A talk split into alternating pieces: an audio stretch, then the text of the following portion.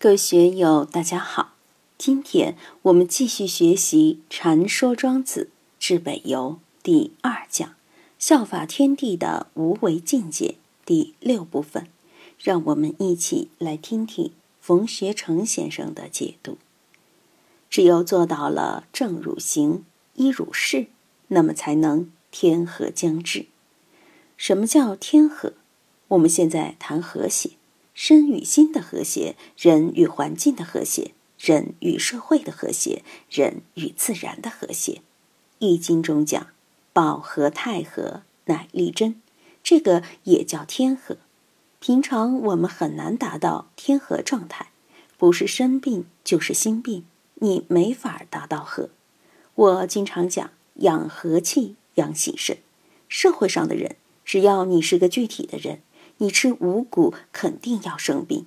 用佛教的话来说，没有悟道之前，没有正果之前，你绝对断不了那些烦恼，断不了烦恼，那你的心就不可能和。禅宗二祖慧可大师初见达摩时求安心法，他说：“我心不安，岂是与安？”后来达摩给他安心了，他就成了二祖。所以。安心不是一个简单的事情，并不是说我今天吃一片安定药片我就安心了，那只是一时的。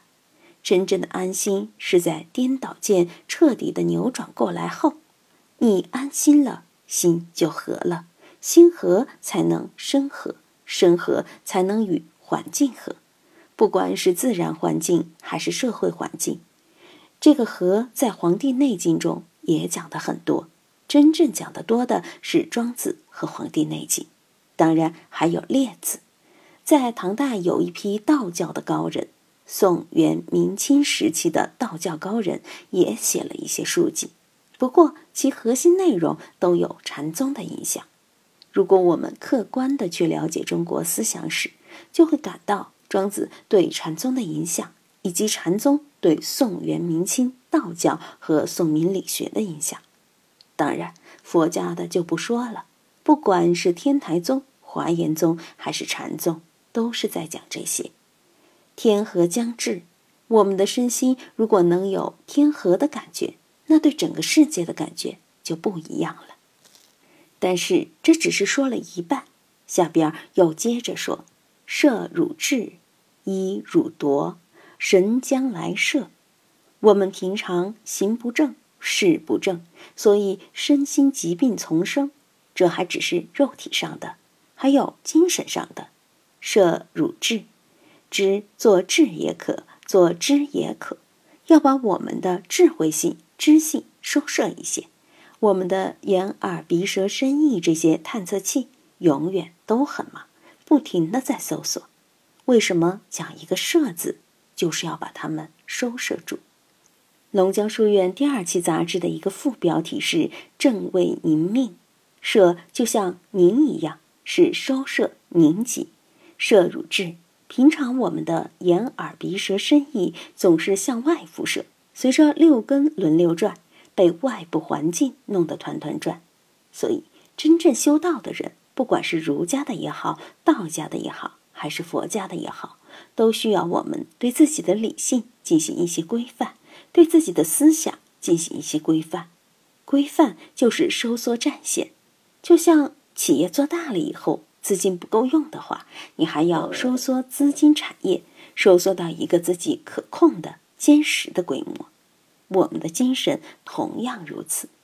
拿养生主的话来说：“吾生也有涯，而知也无涯，以有涯随无涯，殆矣。”我们每天面对着这个飞速变化的环境，现在又是信息爆炸的时代，不是以前的小国寡民、鸡犬之声相闻，每天只需面对一亩三分地、一片山林、几只牛羊。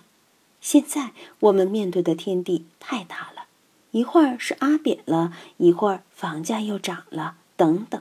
总之，每天面对的事情很多，搅得我们心神不宁。严格说来，真正值得我们用心的事情是什么？我们的心被哪些无聊的事情给消耗了？所以，我们不仅要摄入智，还要达到一，首先要把自己不必要的用心尽量的铲除。我现在还是有些心得，与我无关的事，我一般不去用心；明天、后天的事情，我一般不去操心。哪位在我耳边说这些，我一般就不想听，不想管。为什么呢？想来想去也管不了，反而影响了自己的身心愉悦，影响了自己的天和，那就不划算。首先，我们每天自己要会计划，哪些是不需要你忙的事情，就必须把它删除。哪些是必须要做的事情，你就必须要把它确定下来，把它料理了，料理了就了了嘛。你不能让无谓的事情把自己拴住，把自己绊住，这就是用心的诀窍。有了这个，你才能有更多的时间来养自己。你想要拿几本书来看也可以，你也可以学些有益身心的东西，那多舒服。那些酒色财气的东西，是是非非的东西。天天在耳边逛，在眼前晃，好麻烦啊！因为这样是非就多，而你也管不了那么多，反而弄得身心憔悴、疲惫不堪。要使自己精神优胜，就要摄入智，的确是要把我们的精神收敛住。我经常说，一个一瓦的电灯泡，安个罩子变成个手电筒，光亮就要强得多。光就不会四处蔓延。如果光一蔓延，好像照得无处不到，结果到处都是模模糊糊的，看不清楚。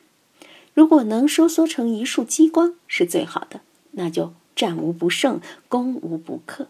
前面说正汝行，依汝事，是我们的功夫；这个摄汝智，更是我们的功夫。还有依汝夺，度这里念夺。即猜想、思量，就是佛法经常批评的分别心。夺也是被烦恼驾驭的一种心理，对外部环境去掂量一下、分别一下，相干不相干的事情都要去猜度一番。一就是把心思放顺，仍然放在一上，要把我们的欲望、冲动、动机归一。